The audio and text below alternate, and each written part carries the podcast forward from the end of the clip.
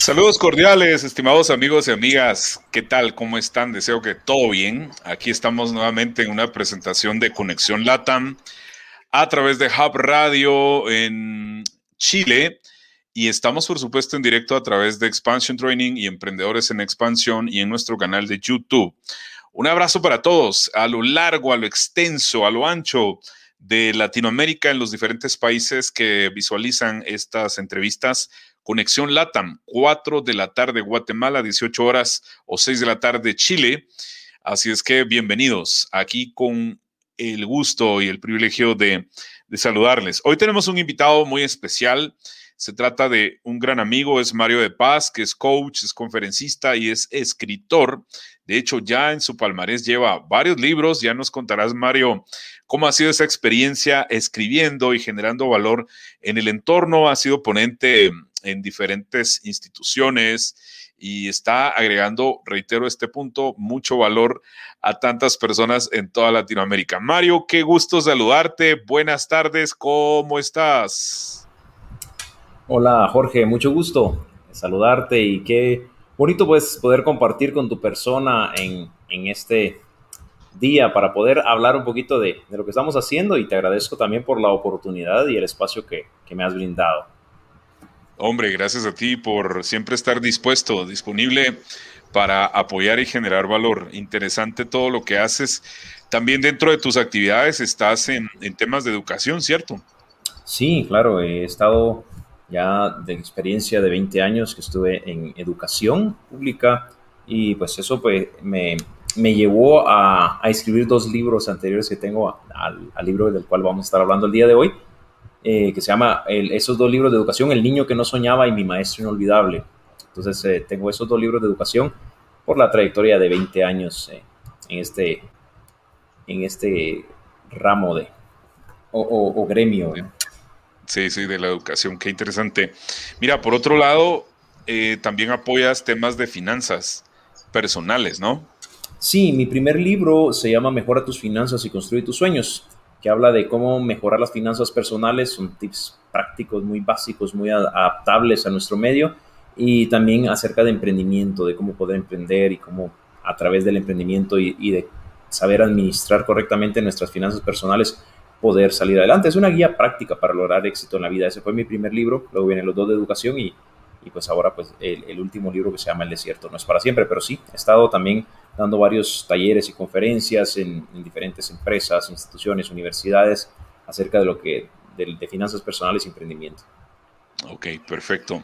Bueno, comentanos cómo nació ese deseo de escribir libros, porque no es no es un tema que, se hace de, la noche a la mañana, conlleva un proceso, pero, pero ya llevas varios, es decir, hay algo, algún factor que ha marcado la diferencia y, que has desarrollado esta, esta disciplina. Y yo creo, no me lo has contado, pero creo que vas por más.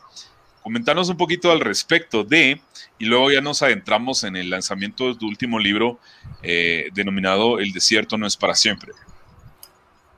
Fíjate que eh, el primer libro surge por, um, por, una broma, casi por accidente.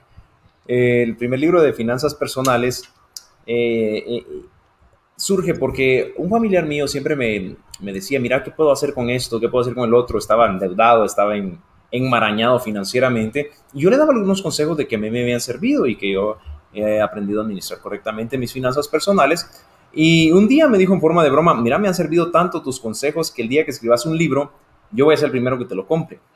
Entonces quedó una idea revoloteando en mi cabeza ahí. Y tiempo después yo, yo he contado, agarré un cuaderno viejo que vi por ahí un poco roto incluso porque vino una lluvia de ideas y dije, ¿por qué no? Y empecé a escribir varios temas de los cuales se podía desarrollarlos. Y bueno, con el tiempo empecé a trabajar en eso y se convirtió en mi primer libro.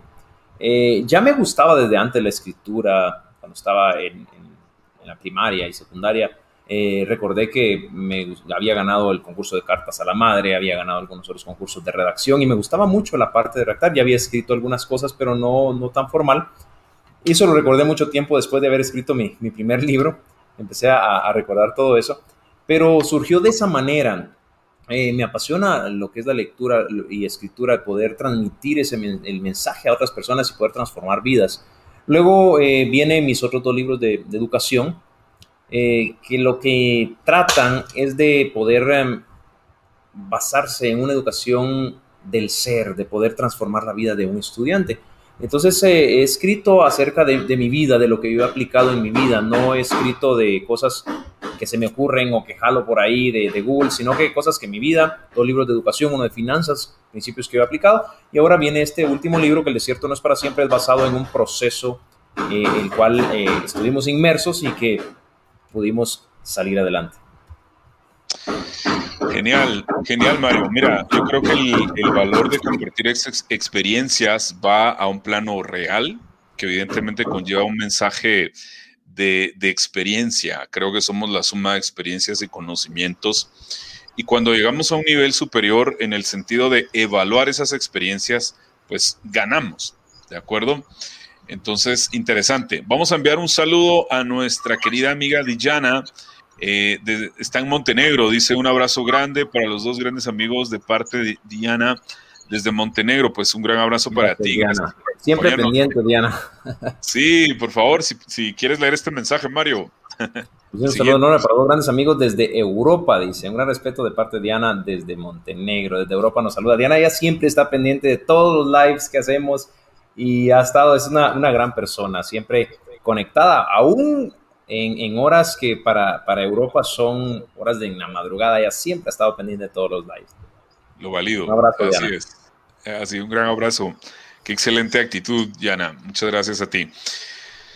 Bueno, adentrémonos entonces al, tema que hoy nos, nos trae aquí sobre la mesa, que es tu último libro, El desierto no es para siempre. Es una gran verdad, Mario.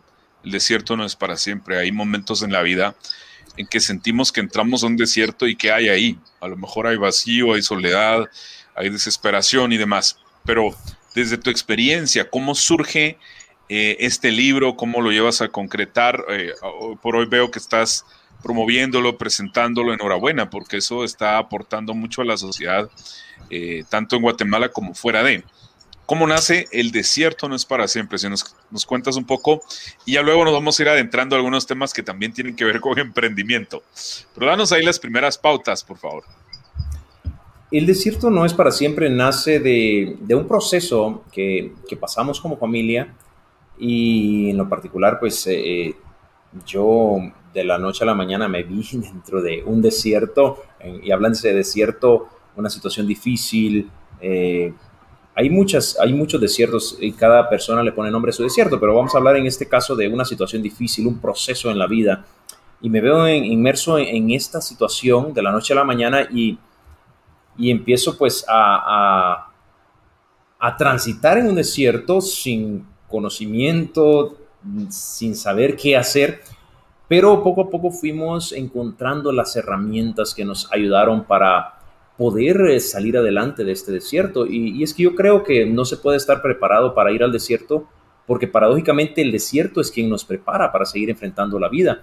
Entonces, inmerso de esa situación, empezamos a, buscar ayuda, a buscar la manera de poder enfrentar ese desierto y salir adelante. Entonces, fue un poquito, eh, de la, como te decía, de la noche a la mañana, fue de repentino y así pasamos muchos procesos en la vida. En algunos nos vemos inmersos en un desierto, en algunos otros nosotros mismos nos, nos metemos, pero el asunto es de que nosotros debemos de, saber enfrentar el desierto y vamos a pasar muchos procesos, procesos en la vida. Entonces, eso es muy, muy importante que, podamos saber. Yo eh, creo que los desiertos, por grandes o pequeños que, que sean, siempre esconden dentro de ellos dos tesoros invaluables, que es la sabiduría y la madurez y una de las cosas más importantes es que mientras transitamos ese desierto, podamos encontrar esa sabiduría y madurez para poder aplicarla a nuestra vida y poder crecer personalmente. Sí, estoy de acuerdo. Mira, cuando cuentas esto, me hace pensar también en, desiertos que ha tocado, me ha tocado atravesar y creo que ha sido útil para encontrarme conmigo.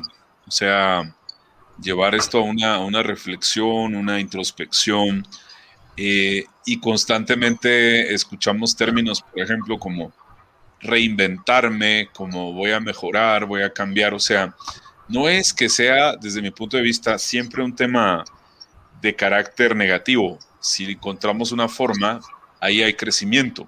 Tú, en este caso, pues lo transformaste para generar hoy por hoy un libro que tiene ese gran potencial de agregar valor a otras personas y conlleva lecciones importantes, ¿sí?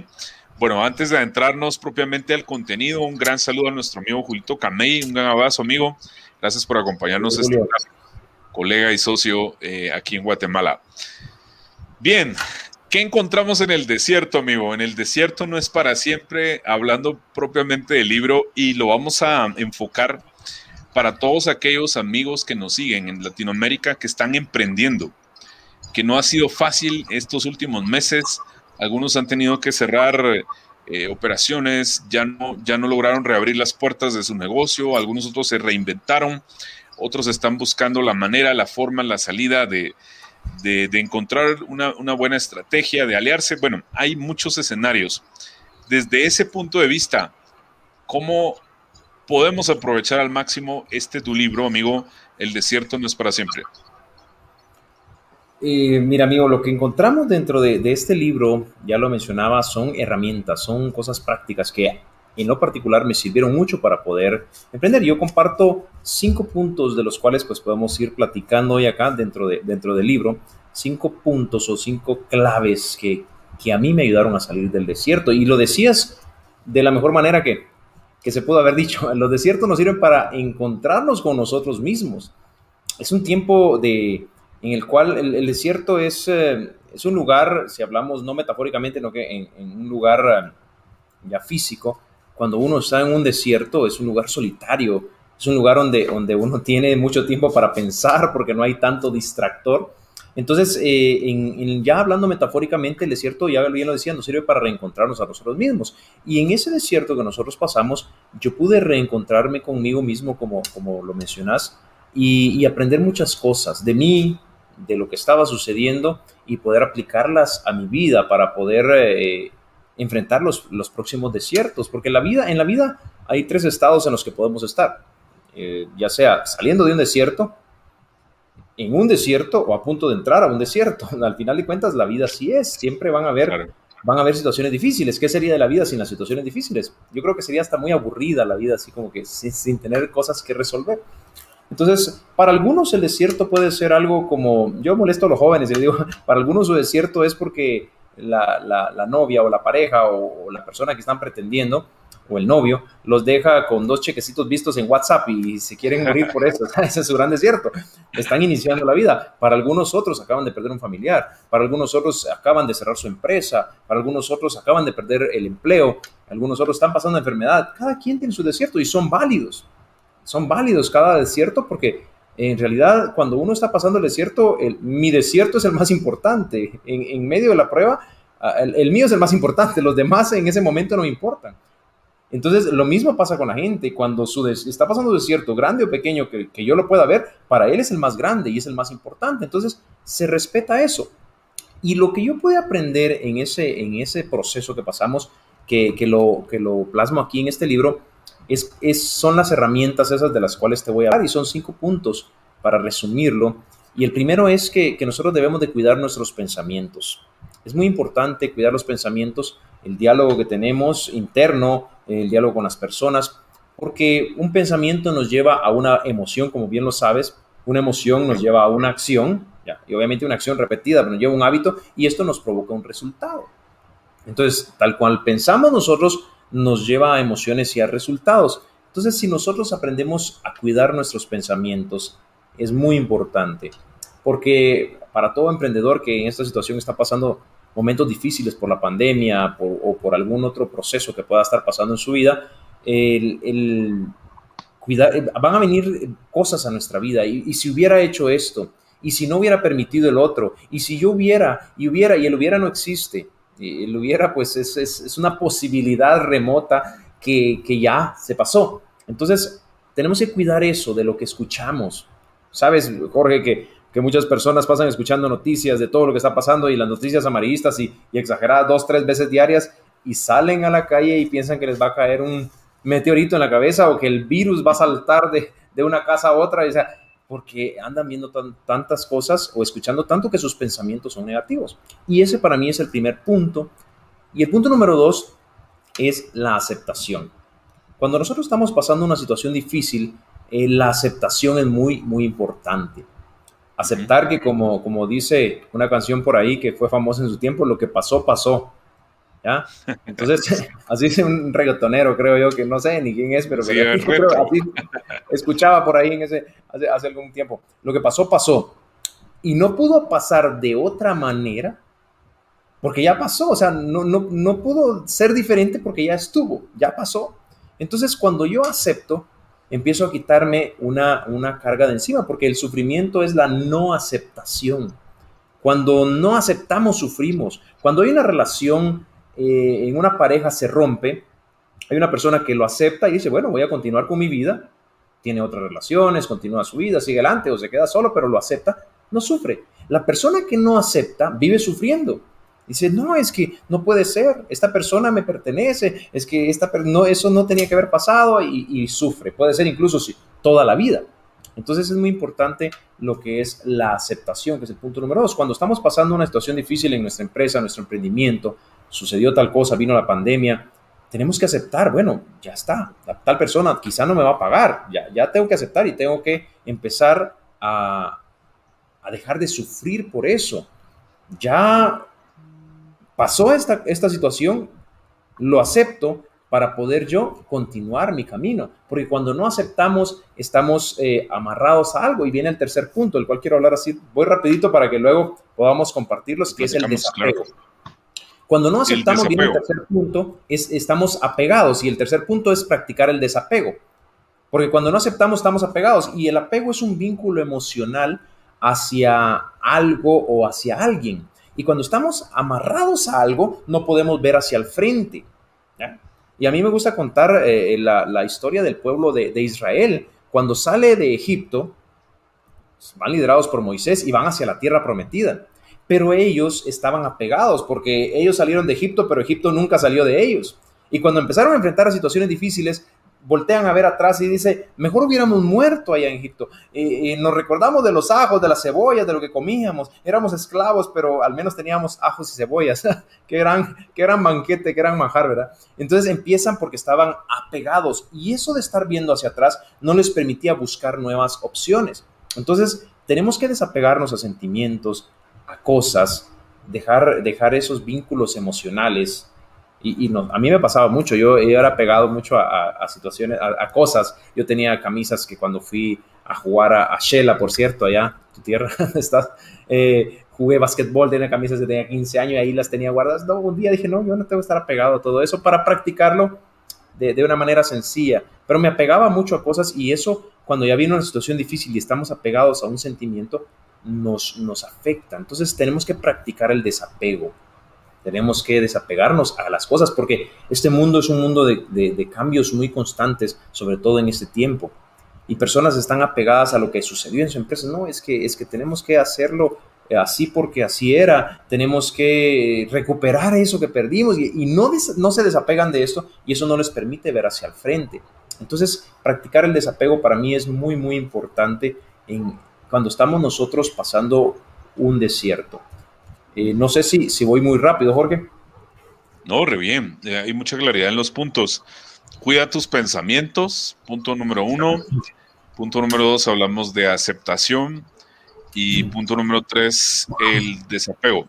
Creo que son tres claves importantes que están interrelacionadas, eh, porque este factor de la mente es impresionante, ¿no? Cómo puedes predisponerte. Eh, es, una responsabilidad de cuidar esos pensamientos, lo que dejas que ingresa por las ventanas, que son nuestros ojos, por lo que escuchas, por las imágenes que colocas en la mente. Todos esos, esos efectos son clave. Eh, había un autor, eh, James Allen, escribió como el hombre piensa en su vida. Y creo que argumenta bien interesante todo este efecto de, de los pensamientos. Luego, transitamos por la aceptación. Aquí eh, la pregunta sería, ¿esto es como negarse a la realidad? Este, es ir eh, cruzando la, la, idea de es mejor ser realista, pero que esto no te lleve a ser conformista. Bueno, eso es lo que me toca y de plano. ¿Cómo ves ese punto? Si quieres, reforzamos el tema aceptación en este sentido. Eh, en, lo que te comento, ¿no? Sí, eh, bien lo decías que estos tres puntos van muy, muy ligados. Eh, la aceptación, a lo, que yo me refiero con aceptación es de que si algo ya sucedió no y no podemos cambiarlo, yo tengo que aceptar, no lo puedo cambiar, entonces yo lo acepto. Cuando algo no se puede cambiar, no es un conformismo, porque cuando algo se puede cambiar, eh, yo tengo que hacer algo. Me refiero a, que yo tengo que aceptar algo que ya yo ya no puedo hacer más por eso. Porque, por ejemplo, si alguien va a poner un ejemplo, voy a poner un ejemplo sencillo. Si alguien quiere mejorar su salud, quiere bajar la barriguita y, dice, eh, no lo va a aceptar, no, yo me acepto como soy, porque buscamos esas excusas, yo me acepto y me quiero como soy, y es mejor excusa, y aquí y allá, esto y el otro, y empezamos a ponernos excusas por la falta de coraje de hacer las cosas diferentes y la falta de disciplina. Pero en este caso yo sí puedo hacer algo. No me refiero a ese conformismo de, comerme tres tamales diarios y decir, decir, no, es que yo acepto, yo me acepto tal y como soy. No, eso es una excusa que, que, que ponemos para seguir deleitándonos en la comida, pero sabemos que nos hace daño.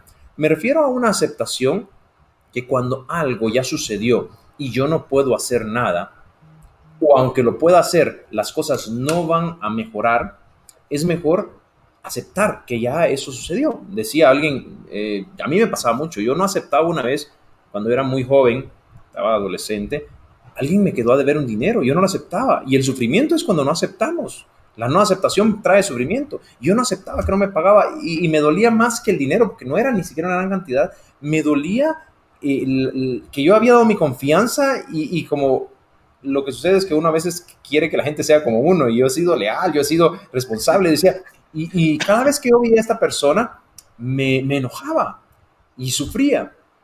Hasta que llegó el momento donde yo decidí aceptar, no, no me va a pagar, o sea, pueda que nunca, y si me pagas ganancia, yo acepto que esta persona es así, que quizás sea un sinvergüenza, no sé, pero yo acepto, ya, se acabó y dejé de sufrir. Yo ya no estaba esperanzado en que me pagara, no estaba esperanzado en recibir ese dinero o recibir lealtad, no, simplemente yo acepté y continué mi camino. Después miraba a esa persona y yo tranquilo. Para poner un ejemplo, entonces, si yo acepto que en mi empresa las cosas cambiaron, y, no solo en mi empresa, sino la situación a nivel mundial cambió, yo acepto, yo voy a poder reinventarme, yo voy a poder ver hacia el frente y voy a poder dejar ese apego, porque como decías, va amarrado, estoy apegado a un sentimiento, a una emoción que no me permite avanzar. Pero nada que ver con el conformismo, porque cuando yo sí puedo cambiar las cosas, yo no voy a aceptarlo, o sea, yo no acepto, de hecho, no voy a aceptar eh, que tengo los triglicéridos altos, para poner un ejemplo, y decir, no, es que así soy. No, yo tengo que hacer algo porque yo lo puedo cambiar y sé que eso va a mejorar mi salud. Sí, totalmente de acuerdo. Y bueno, cuando hablamos del apego o el desapego y esos vínculos emocionales, ¿no te parece que muchas veces nos anclamos al pasado? Y normalmente es a la culpa de lo que no hiciste o de lo que dejaste de hacer. Pero la noticia es que ya no podemos regresar. O sea, no existe la máquina del tiempo como para, bueno, voy a regresar y todo. Más que decidir, eso fue lo mejor que hice en su momento, agradecer, estas fueron las lecciones, por eso hablamos de experiencias evaluadas, ahí está la, la riqueza, y avanzar, avanzar, avanzar, avanzar. Interesante, Mario. Bueno, amigos, estamos en directo a través de Hub Radio Empresarial en Chile, Emprendedores en Expansión y Expansion Training para Guatemala y Latinoamérica. Cualquier duda, consulta, aquí estamos para servirles en los minutos que quedan. Avancemos con el contenido, amigo. Ok.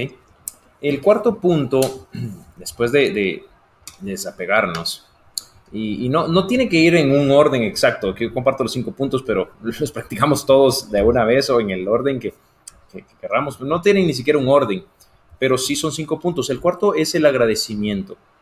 Practicar el agradecimiento. Es algo sumamente importante, sobre todo durante una situación difícil, durante una prueba. Cuando nos desapegamos, nos quitamos un bulto de encima, cuando aceptamos y también asimismo cuando nosotros agradecemos en medio de la situación difícil. ¿ya? Eh, no estamos acostumbrados a agradecer en realidad de corazón, estamos acostumbrados creo que a agradecer como, como una costumbre, como un cliché, decimos gracias. Mecánicamente, eh, ¿no? ¿Perdón?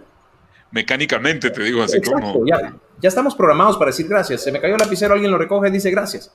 Eh, pásame eso, por favor, gracias. Gracias, gracias, gracias. Ya todos decimos gracias cuando nos dan algo. Bueno, algunos ni siquiera eso dicen, pues, pero, pero la mayoría hacemos eso. Pero en realidad debemos de preguntarnos, ¿somos en realidad agradecidos? Yo siempre, y, repito el mismo ejemplo, ¿cuántos nos levantamos hoy en la mañana y dimos gracias? Los que creemos en Dios y dimos gracias a Dios. Ah, yo lo hago todas las mañanas y todas las noches y también cuando voy a comer. Doy gracias por los alimentos. Claro, ah, está bien. Pero diste gracias por las cosas que ni siquiera te das cuenta. Diste gracias por, porque, para poner un ejemplo, pudiste ir al baño y orinar tranquilo, sin dolor. Y cuento este ejemplo porque una vez un familiar llega a un hospital y, y, empiezas a, visita a, un amigo y de ahí pasa por los cuartos porque era muy, muy amigable él y, empieza a hacer relación con las personas y les, les saludaba para animar a muchos. Y antes de irse hizo relación con un señor y le dice antes de irse este señor, ya me voy, le dice, me tengo que retirar para mi familia. Y el señor, es acostado en una cama, le dice, ah, qué bien estar, haber platicado con usted, le agradezco por haber pasado mi cuarto. Solo quiero pedirle un favor antes que se vaya. Dígame, ¿qué puedo hacer por usted? Cada vez que usted vaya al baño y pueda orinar sin dolor, dele gracias a Dios. Porque yo no puedo, porque tenía una sonda ¿En realidad somos agradecidos o decimos gracias solo por decir? Agradecemos porque nuestro corazón está, por cosas inconscientes que, que dice el cuerpo, que estamos latiendo, porque podemos respirar sin, sin esa dificultad la que muchos tienen, porque estamos vivos. Entonces, a veces agradecemos por, por costumbre, pero tenemos que empezar a practicar el tener un corazón agradecido por cosas insignificantes. Gracias porque no tengo pelo, pero al menos estoy bien. Persona, se me está cayendo el cabello, gracias porque mi empresa pues eh, está mal, pero tengo una empresa y la voy a levantar. Gracias porque perdí mi empleo, porque tengo una oportunidad para, para poder eh, reinventarme. Entonces, empezar a agradecer en medio de la prueba es muy, muy importante, pero tenemos que empezar por cosas sencillas. A veces tomamos el vaso de agua rapidísimo y nos vamos y no agradecemos ni siquiera porque tenemos agua. Hay personas que no tienen agua en su casa en otros países. Entonces tenemos que empezar a ser agradecidos en las cosas básicas y, cuando viene la prueba, más aún, empezamos a agradecer. Nosotros en medio de la situación que estábamos viviendo, yo decía, bueno, yo no entiendo. Yo, Dios, yo no entiendo qué está pasando. Esto está duro, está difícil, muy difícil. Pero no voy a renegar. Simplemente te agradezco porque estoy aprendiendo algo. Aún ni siquiera sé qué es, pero gracias gracias. Yo me quitaba un bulto porque no me animaba a renegar, que eso lo único que iba a hacer era poner una carga más fuerte en mi vida. No me animaba, no me animaba a, echarle la culpa a alguien, porque de nada salía con eso. Yo simplemente daba gracias. Venían eh, eh, frases, venían personas que decían esto, venía el otro, y aquí y allá, y, por ratos uno cuando está pasando en el desierto siente eh, e, eso como que le afecta y dice uno, ¿será cierto? Entonces uno no, yo, y regresaba a los puntos de los que hemos hablado, regresaba a la aceptación, porque sí hay momentos donde, donde la mente quiere traicionarlo y decir, no, no, ya, ya no se puede hacer nada, yo lo acepto. Porque sí, por muchos momentos decía, y si no hubiera hecho esto, y si hubiera sido esto, ¿será cierto lo que me están diciendo? Pero yo en el, luego cortaba eso y decía, no, yo lo acepto y agradezco. Agradezco incluso por lo que me están diciendo eh, algunas personas tratando de ayudar, pero pero yo digo a veces mejor si hubieran quedado calladas, porque cuando está pasando el desierto, eh, y, muchos me entenderán, lo que necesitan es un hombro donde llorar o un abrazo, no esos consejos aviondos, esos consejos aviondos que... que, o el, famoso te lo dije. Exacto, te lo dije, o sea, no, uno necesita nada más un hombro para llorar, porque uno tal vez va con alguien, con un amigo, y eso, y eso lo hablo para algunas personas cuando, cuando conocemos a alguien está pasando un desierto, escuchemos, a veces lo que necesitamos son dos oídos y un hombro. Pero no, eh, eh, la persona va quizá a querer desahogarse y cuando empieza a escuchar, porque eso me pasaba a mí, empezaba a escuchar los consejos aviondos y él te lo dije, y que mejor hubieran hecho esto, hubieran hecho el otro, y si vos hubieras hecho tal cosa, entonces yo me quedaba callado y el nudo que tenía en la garganta que yo quería sacarlo, me lo tragaba y se me iba para esto, ya, ya no tenía ni siquiera la oportunidad, decía, no, no, aquí no se puede.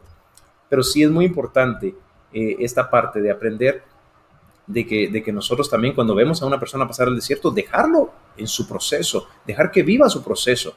Porque a veces decimos, no, no llores, tranquilo. O sea, ¿cómo que no llores? Que exprese sus emociones, que, que pueda decir lo que siente, que eso incluso hasta saludable es. Ese sería lo que es el, cuarto punto, el practicar el, lo que es el agradecimiento. Y luego pues vamos al quinto punto, Pero antes de eso, en la parte de, del agradecimiento y, en que nosotros tenemos que hacer, eh, ayudar a otros, es muy importante que sepamos que también tenemos que, en, este caso, cuando, cuando escuchamos a alguien más, dejarlo, dejarlo porque esta persona lo que quiere es únicamente expresarse. Y yo les pregunto siempre, ¿es válido quejarse? ¿Es válido llorar? ¿Es válido expresar las emociones? Y claro que sí. Pero también hay algo importante que debemos de hacer, debemos agendar cuánto tiempo nosotros vamos a estar en eso y, no, y un tiempo prudente, no dejarlo indefinidamente, porque cuando lo hacemos indefinidamente, el problema es de que nos podemos tirar un día a llorar y decir, bueno, voy, voy a, a dedicar este día a estar deprimido o a recordar tal cosa porque quiero expresar mis sentimientos. Pero decir este día o hasta tal hora, tenemos que programarlo, porque si no lo hacemos, podemos caer incluso en una depresión, podemos caer en un círculo vicioso del cual no podemos salir. Entonces, esto sería eh, con respecto a, agradecer y, este, esto es algo extra para poder nosotros saber de que debemos de agendar nuestras emociones. Y en el punto número 5, para todas las personas que, que están pasando un desierto o van a pasar un desierto, es la visualización y que podamos reinventarnos. Algo muy importante es que podamos visualizarnos y poder reinventarnos para que las cosas sean de manera diferente. Ya aceptamos, ya nos desapegamos, cuidamos nuestros pensamientos, somos agradecidos y viene la parte de, que nos podamos visualizar fuera del desierto.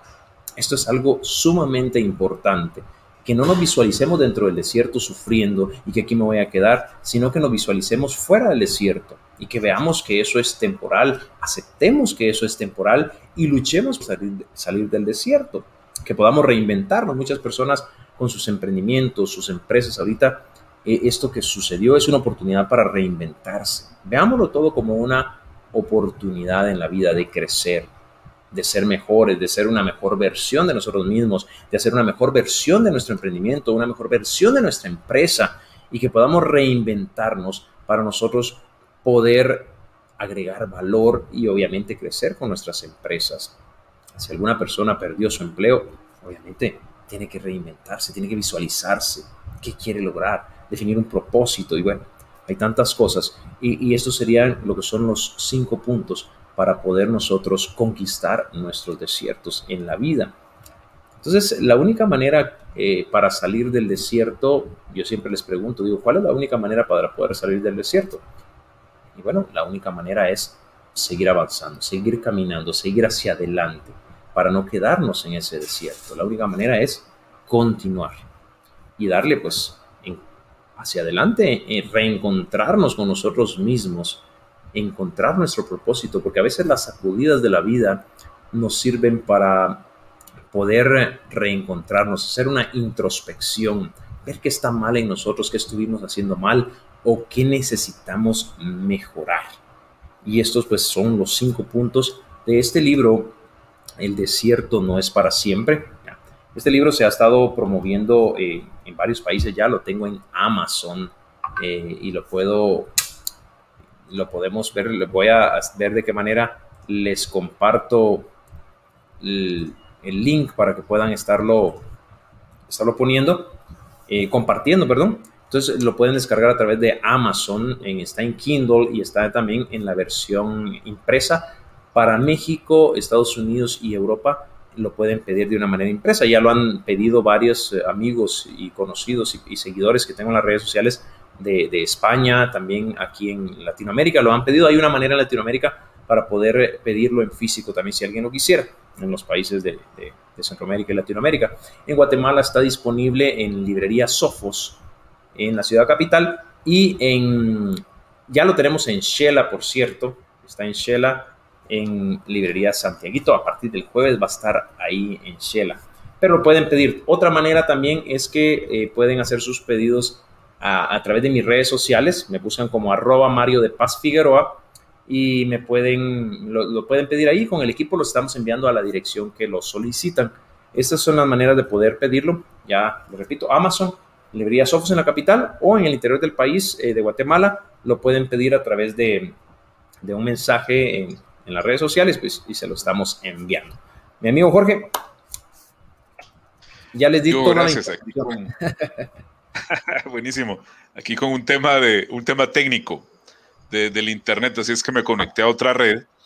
Y lo bueno es que ya estamos en la, en la recta final. Solo recuérdame el último punto, por favor, para anotarlo y lo tengan visualmente nuestros amigos. El quinto punto es la visualización y reinvención.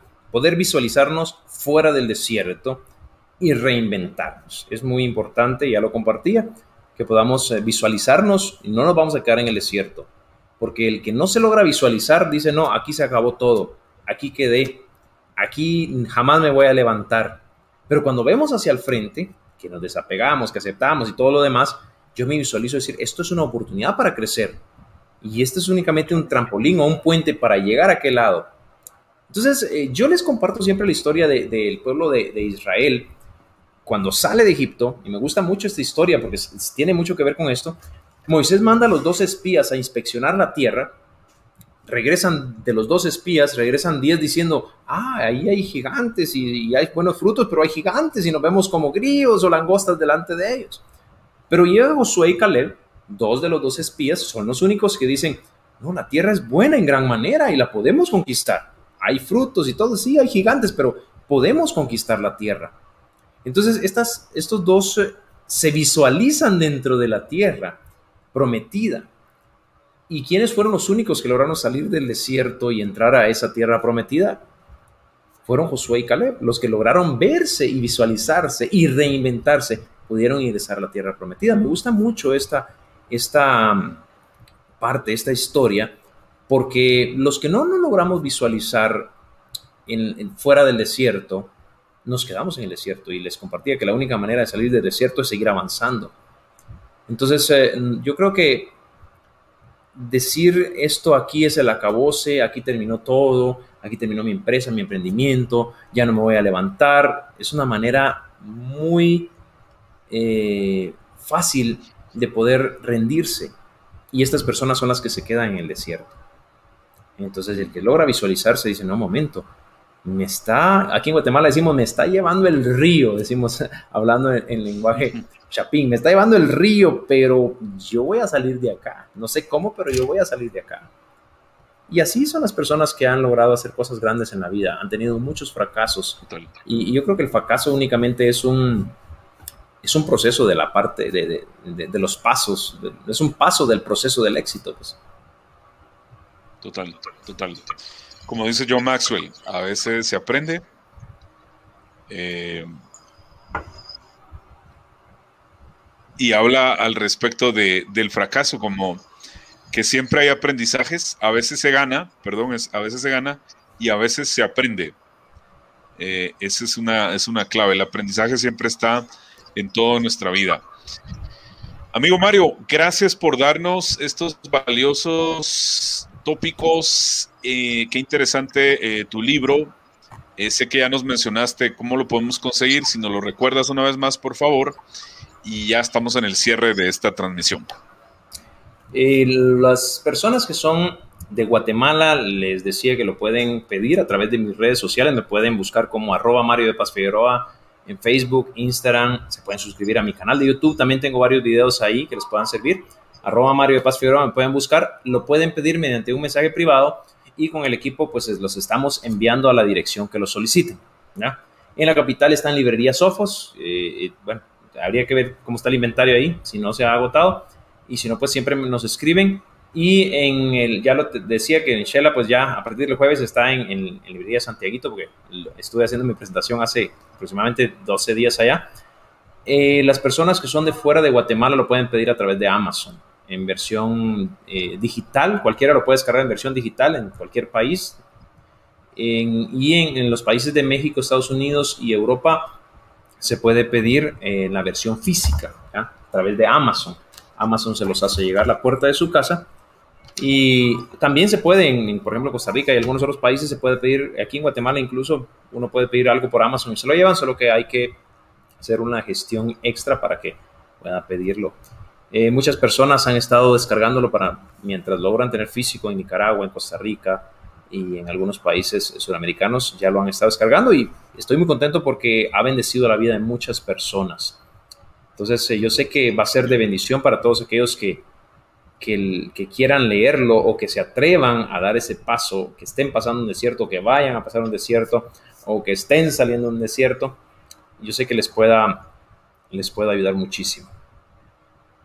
Genial. El desierto no es para siempre. Amigo Mario, muchas gracias por tu tiempo, gracias por compartir tus experiencias, tus conocimientos. Ha sido un encuentro muy valioso. Y para todos ustedes, amigos, que tengan una extraordinaria tarde, noche, dependiendo del horario eh, y lugar donde se encuentren, un gran abrazo. Nos reencontramos la próxima semana en una nueva conexión LATAM a través de Hub Radio Empresarial y a través de Expansion Training.